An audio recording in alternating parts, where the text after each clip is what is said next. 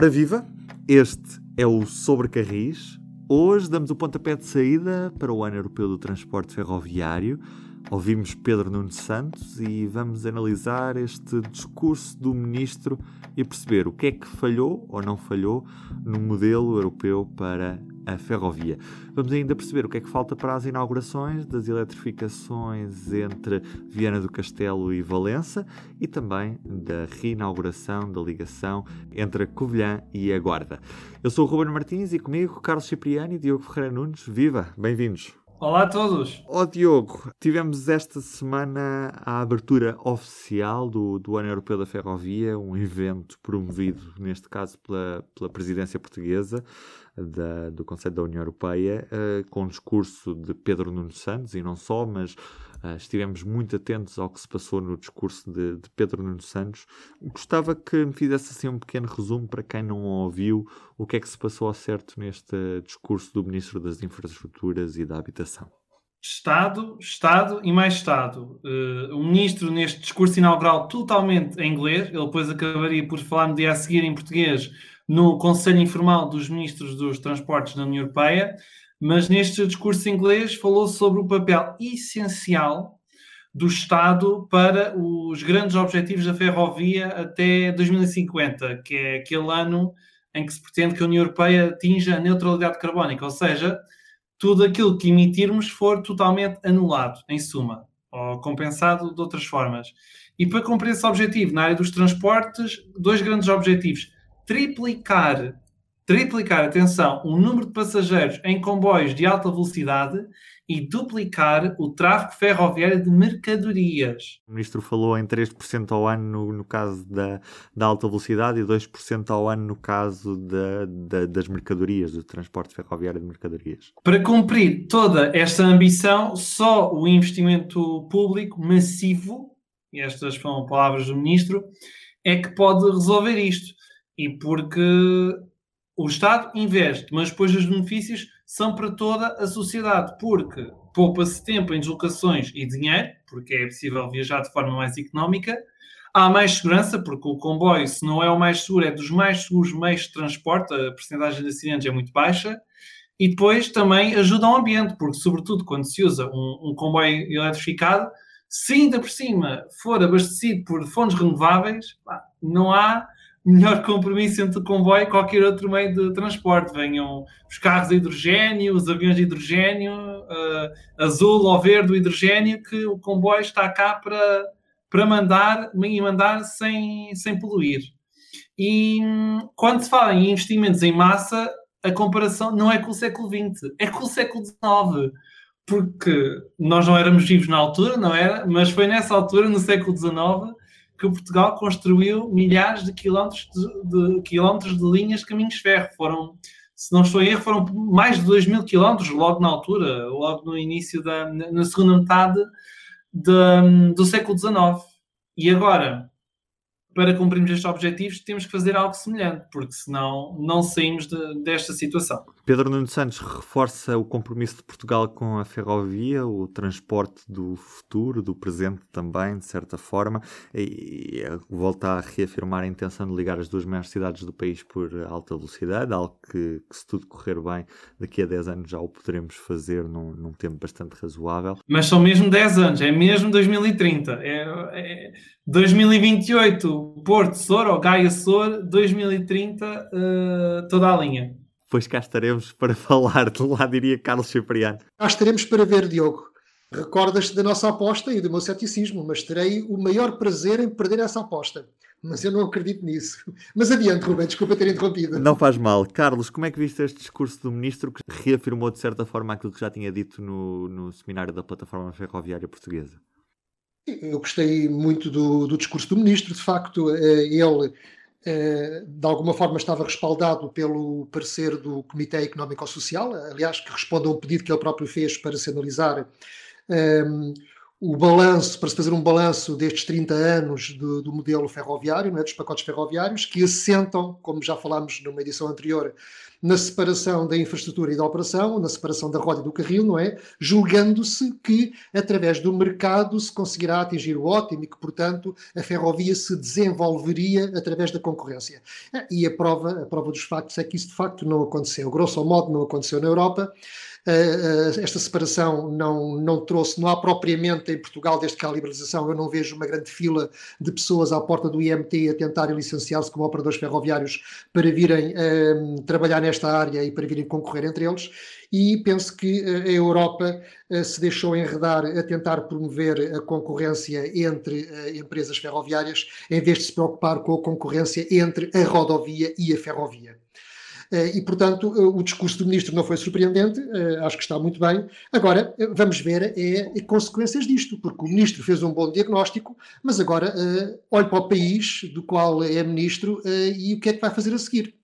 E o que é que está aqui em causa? Está em causa que Portugal foi pioneiro eh, na separação entre a roda e o carril, portanto, nós logo em 1997 fomos dos primeiros alunos, do, ia dizer os alunos bem comportados da Europa, como costumamos ser, fomos dos primeiros países, qual aluno bem comportado, a levar muito à letra a primeira, o primeiro pacote ferroviário e a separar, a, separar eh, a roda do carril, e portanto criou-se na altura a REFER.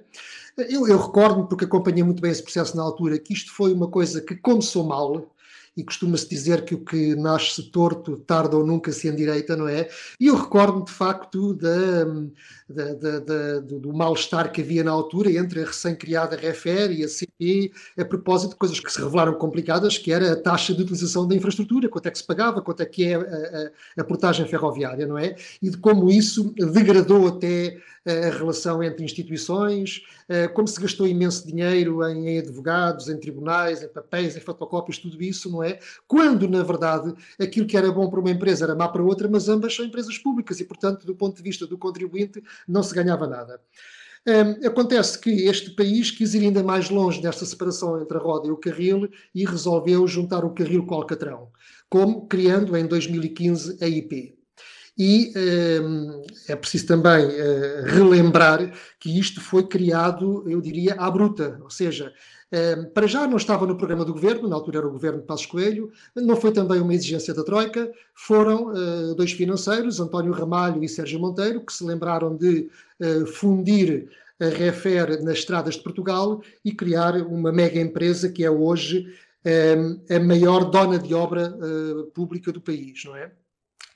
E obviamente que fizeram isto, aliás, fizeram isto tão à bruta que a dada altura o último presidente da Refera, Rui Loureiro, chegou a queixar-se que António Ramalho convocava os quadros técnicos da, da, empresa para reuniões para fazer a fusão, sem passar cartão à administração da empresa, e portanto uh, aquilo foi feito tudo muito à pressa, numa altura em que nem sequer os sindicatos, comissões de trabalhadores e quem estava contra isso podia reagir, porque estávamos em plena, em plena troika e, portanto, digamos que estava tudo.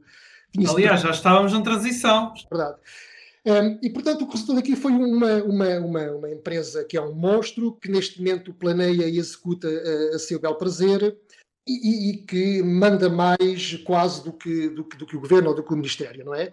Uh, reparem que esta fusão que na prática acabou por ser uma, uma absorção, ou seja, as estradas de Portugal absorveram a REFER, não é? Mas esta fusão até poderia eventualmente fazer algum sentido se fosse uma espécie de uma holding que tivesse ali uns uh, serviços partilhados, onde se pudessem ganhar algumas uh, sinergias, não é? Uh, mas essas otimizações também se atingiam se se mantivessem separadas as áreas técnicas operacionais e, sobretudo, a área do planeamento estratégico, que me parece uma grande salganhada, porque o que me dá a sensação é que, em vez de haver uma complementaridade entre a rodovia e a ferrovia, eh, estando ambas na IP, no planeamento estratégico, parece-me que há mais uma rivalidade. E isto acho bastante errado. E, ao mesmo tempo, o que é que nós assistimos aqui? Assistimos que o Estado, neste momento, praticamente não tem uma entidade que tenha um olhar superior a zelar pelo interesse público.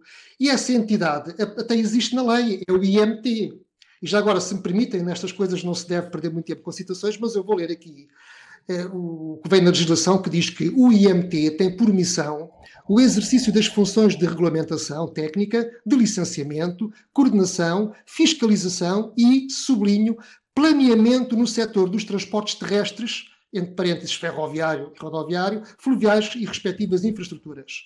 E também diz que são atribuições genéricas do IMT apoiar o governo na implementação e avaliação de políticas para os setores da mobilidade, dos transportes terrestres, fluviais, dos portos comerciais, etc. E, portanto, não me parece que neste momento o IMT esteja a fazer isso. Até não, não sei até se o ministro sabe disso, um, e o que acontece é que neste momento parece que é a IP que sabe tudo e que faz tudo. Aliás, eu, eu, lamento que não haja uma certa perenidade nas instituições do Estado. Ou seja, antigamente havia os ministérios, as secretarias de Estado, as direções gerais e toda a gente sabia uh, o papel de cada entidade.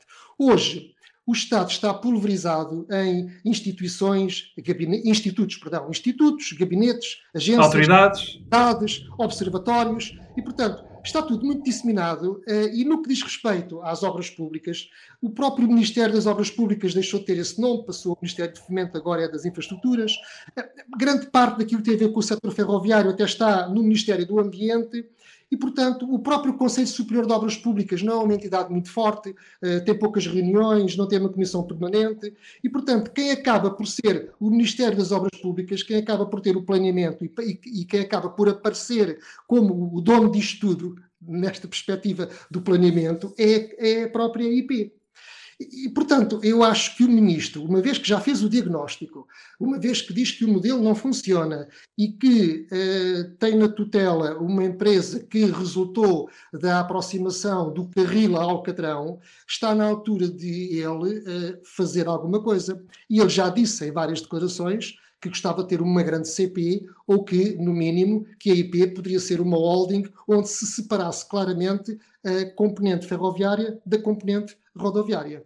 Ó oh, Carlos, e, e, o próprio comitê faz elogios, não é o modelo português. Quais é que são os exemplos de países que eles dão? Alemanha, Áustria, França, que inicialmente separou, mas depois voltou a juntar um, a roda com o carril. A França, quando separou, fez de conta que separou porque criou uma empresazinha chamada RFF, uh, eh, Réseau Ferroviaire Français, eu penso, e uh, que tinha meia dúzia de pessoas e depois contratava a SNCF, que continuou a ser a grande SNCF. Portanto, eles fizeram um faz de conta, não é? E nós olhamos para as grandes potências ferroviárias europeias e vimos que uh, não foi, não o são através da separação da roda do carril, não é? E a própria Suíça, que não, não tem que estar a, a submeter-se aos ditames da Comissão Europeia, também não fez essa, essa separação e mantém tudo integrado. Por que será?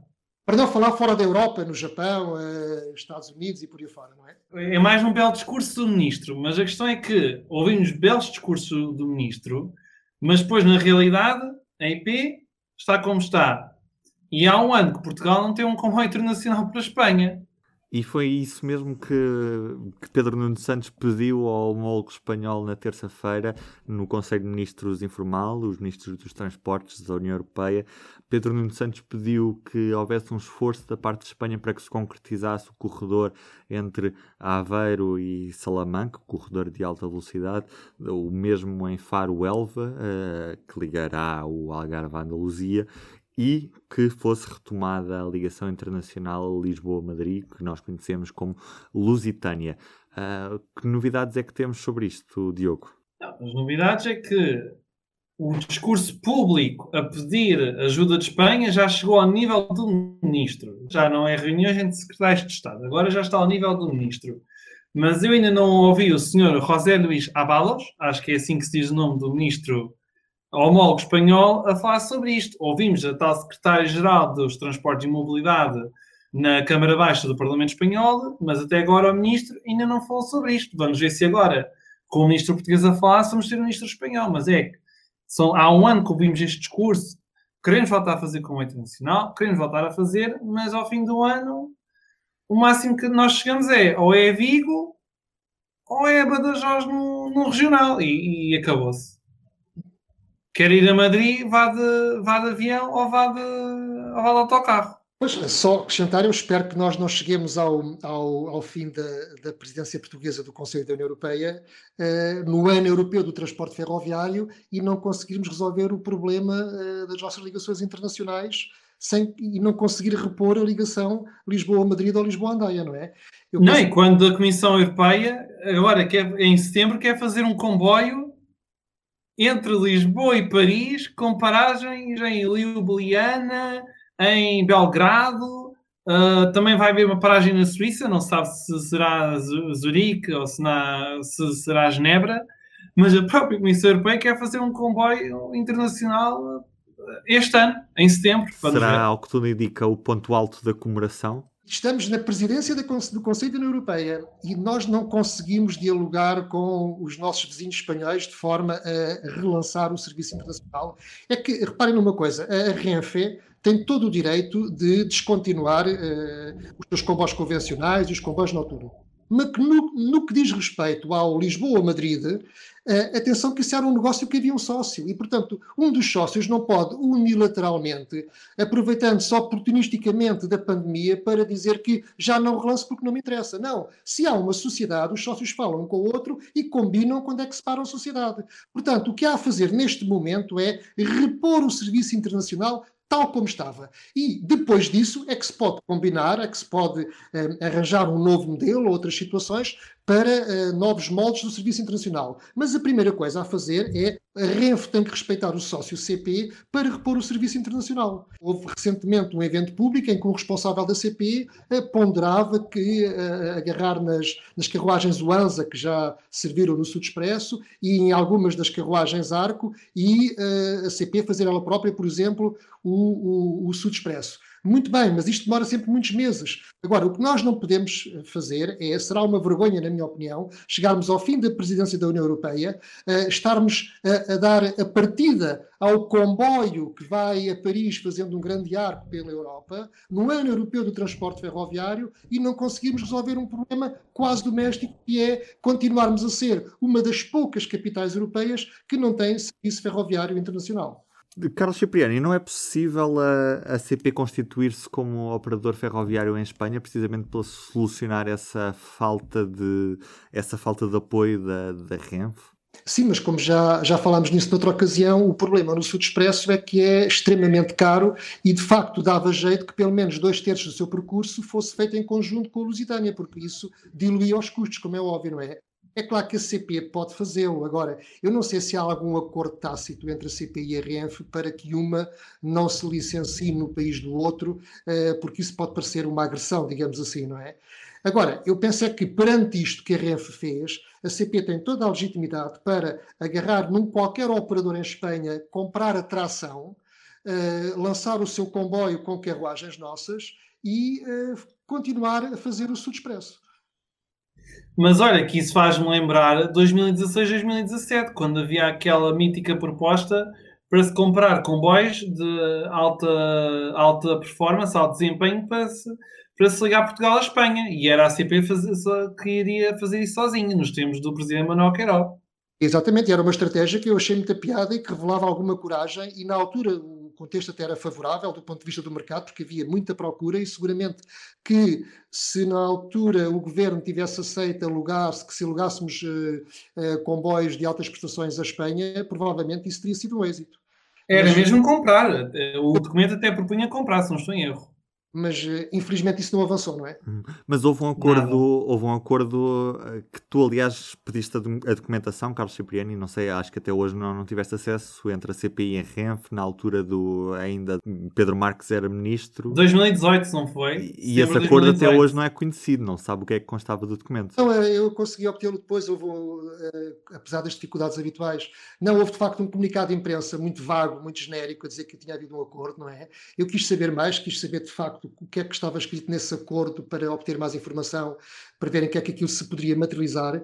Tive que fazer aquela via crucis toda de uh, pedir através da Comissão de Acesso aos Documentos Administrativos, porque as empresas nestas coisas não querem uh, uh, fornecer os documentos, mesmo sendo eles documentos públicos. E então, quando eu obtive o documento, o acordo entre a CP e a REF, afinal era basicamente a, a mesma, o mesmo conteúdo que estava no, no, comunicado de imprensa, ou seja, acabou por ser uma coisa perfeitamente anódina, eh, muito vaga, eh, nada de relevante, mas resolveram fazer um comunicado de imprensa para enganar as pessoas eh, através daquilo, mas de facto aquilo era praticamente uma coisa que não tinha o mínimo interesse, não tinha qualquer conteúdo. Diogo Ferreira Nunes, estamos a, a caminho de, de, duas inaugurações importantes na ferrovia, apesar de serem semi-inaugurações. Vai, vai faltar a sinalização? No Minho não, não vamos ter a sinalização completa no dia em que a ligação entre uh, Viana do Castelo e Valença for inaugurada, a eletrificação. E no Guarda Covilhã as letras estão, estão, nas estações estão um bocadinho tortas. É verdade, já, já há imagens da colocação de, de, de letreiros com, com. E ainda por cima não são em azulejo, é? Que, é, é que é um grande hábito das estações, os letreiros serem em azulejo e neste caso nem há isso. Vocês são os más línguas, até se prendem com as letras das estações, meu Deus. Mas era que tem, tem, gerado muita polémica nas redes sociais, porque precisamente pelo facto de, de, não ter havido o cuidado de alinhar as letras e de mostrar um claro desrespeito também pela, pela estética das estações. Mas são outras histórias. Linhas tortas, citando um certo filme da nossa praça. Voltemos aos carris. A única previsão que existe neste momento é aponta para o final do mês que a linha seja disponibilizada pela IP. E só depois da linha ser disponibilizada é que saberemos quais serão os horários, com que frequência haverá ligações entre Covilhã e Guarda e saberemos finalmente quanto tempo vai demorar a viagem de comboio entre estas duas cidades. Finalmente saberemos. Até agora sabemos quais são os limites de velocidade: 80, 90, 100, 100 durante um total de 10 km. E antes disso teremos Viena do Castelo, Valença, mas só eletrificação, porque a sinalização vai ter que esperar uh, pelo menos um ano. Uhum. Até ao final do primeiro trimestre do próximo ano. Carlos, uh, falou-se na data de 22 de abril. Esta deverá ser a data em que a IP vai disponibilizar a, a, a via ao, ao, operador, como estando pronta, mas não é expectável que a inauguração seja nesse dia. Uh, também não sei, uh, também não sei.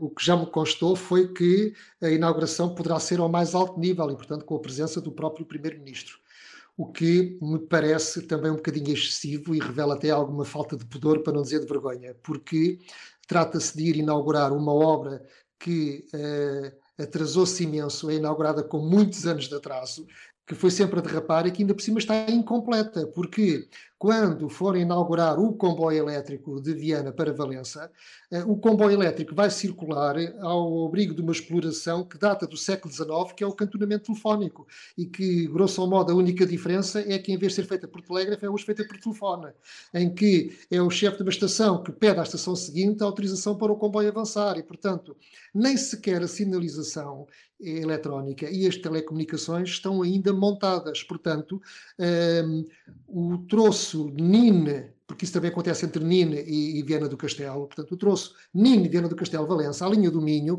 vai ser inaugurada, mas a obra do Ferrovia 2020 ainda não está acabada. Portanto, além de tremendamente atrasada, não está completa. E, portanto, eu penso que isto não é propriamente um motivo de satisfação, nem num país normal penso que não seria um motivo para uma grande festa. Mas pronto, como é, há tão pouca coisa para mostrar ao nível da ferrovia, apesar da inversão que agora se verifica de facto nos investimentos, é verdade que isto é uma ruptura com décadas anteriores de desinvestimento, mas apesar disso há tão pouco para mostrar do Ferrovia 2020 que qualquer coisinha serve para fazer uma festarola isto era digno de uma fiscalização sucessiva, que é para perceber se quando é que realmente a obra acaba. Pois que reparem uma coisa, é que o Ferrovia 2020 também nasce torto, não é? Quer dizer, nasce torto porque começa basicamente com não direi uma mentira, mas umas grandes inverdades, que é no momento em que é apresentado, já se sabia por quem o apresentava que ele não era concretizável naquelas metas. E que, portanto, que a grande parte daqueles investimentos não era possível acabá-los até 2020. Mas foi vendido como tal. Depois, quando se descobre que o Ferrovia 2020 está atrasadíssimo, Uh, tivemos o ministro Pedro Marques que andava a dizer que não senhora, que estava tudo a correr bem que andava aí a fazer umas visitas para, para eh, dar a entender que estava tudo bem. Depois acabaram por admitir que efetivamente tínhamos um problema de engenharia, que Portugal não tinha capacidade ao nível uh, da engenharia para poder fazer tantos projetos e executá-los. Mas depois também não se corrigiu esse atraso. Eu nunca vi a IP a dizer temos uma estratégia para recuperar o atraso que já temos no Ferrovia 2020 e agora vamos tentar recuperar isso. Não, pelo contrário, as coisas continuaram a atrasar-se. E depois, segundo ponto, além dos atrasos, o Ferrovia 2020 padece de um outro problema, é que vem-se a ver e descobrimos que afinal aqui grande parte dos investimentos são manutenção pesada, Uh, portanto, é só mudar equipamentos que estavam a degradar para repor velocidades anteriores, porque uh, o nível de desinvestimento tinha sido tão grande que era necessário recuperar aquilo, e que naquilo que havia de componente de modernização, naquilo que deveria ser investimento a sério, afinal descobrimos que eram modernizações low cost, em que o aumento das velocidades não estava contemplado, e tudo isto porquê? Porque na origem disto estava uh, uma perspectiva de preparar a ferrovia portuguesa para as mercadorias, omitindo uh, em grande parte o serviço de passageiros, a componente da, da coesão territorial, etc. E, portanto, eu, eu, acho que a IP falhou redondamente no Ferrovia 2020. Eu não acredito que acabem a maior parte das obras até 2023, como agora se diz, porque nós olhamos para o terreno e vemos muito poucas obras. Neste momento, o que é que há? além de algumas obras que eu chamo de manutenção pesada, porque não são verdadeiramente modernização, estamos a assistir à construção do Évora Elvas e arrancaram esta semana as primeiras interdições de via para homologar as máquinas do empreiteiro que vão começar a trabalhar no troço Melessas Torres Vedras. Portanto, está aqui um deserto de obra quando era suposto haver muita obra em curso. Não esquecer que qualquer obra que acabe depois do final de 2023 fica sem fundos comunitários. Não esquecer isto. Temos esse risco, sim. Fica o recado para a IP e para o governo português, já agora só mesmo para as pessoas ficarem com a noção de que tipo de serviços vão ser postos em circulação nestes dois troços. Quando estamos a falar de Viana a Valença, é expectável que haja esse prolongamento do Intercidades, que, que circula de Lisboa a Viana e que vai até, até Valença. E no que toca aos comboios elétricos, Carlos Cipriano, é expectável que todos os serviços sejam, sejam substituídos por uh, comboios elétricos a partir do dia em que haja esta inauguração, ou vai ser uma mudança progressiva? Eu, eu, acho que é por um triz, é por um triz que não acontece termos o anacronismo de inaugurarmos uma linha eletrificada e depois termos diesel de vasta catenária. Eu penso que com exceção do Celta, do comboio Porto... Pois, isso vai acontecer no Celta, de facto. Por causa da tensão. Material a diesel, não é? Eu penso que a CP Porquê? Porque a CP, a dado momento, conseguiu recuperar material antigo, que muita gente diz que é sucata, eh, mas a verdade é que conseguiu buscar as 2.600, conseguiu recuperar carruagens e vai conseguir assegurar o serviço na linha do Minho com Uh, locomotivas elétricas que foram agora uh, reabilitadas uh, com carruagens e com algumas UTEs. Porque há dois anos atrás, quando se perguntava à CP o que é que vão pôr na linha do Minho, dizia-se, ah, vamos pôr UTEs, mas a verdade é que não, já não havia UTEs suficientes eh, para poderem assegurar esse serviço. E, portanto, se não fosse aquilo que está a ser feito neste momento em Guifões, o que, o que iria acontecer era inaugurava-se uma linha eletrificada e o operador iria ter grande parte dos serviços com eh, material diesel. A ligação para a Espanha em comboio elétrico ficará para quando houver locomotivas interoperáveis. E em relação ao troço Covilhã-Guarda, é expectável que hajam serviços regionais de passageiros e intercidades. Vamos ter algum prolongado até à Guarda? Sim, basicamente, Ruben, eh, vão esticar a rota.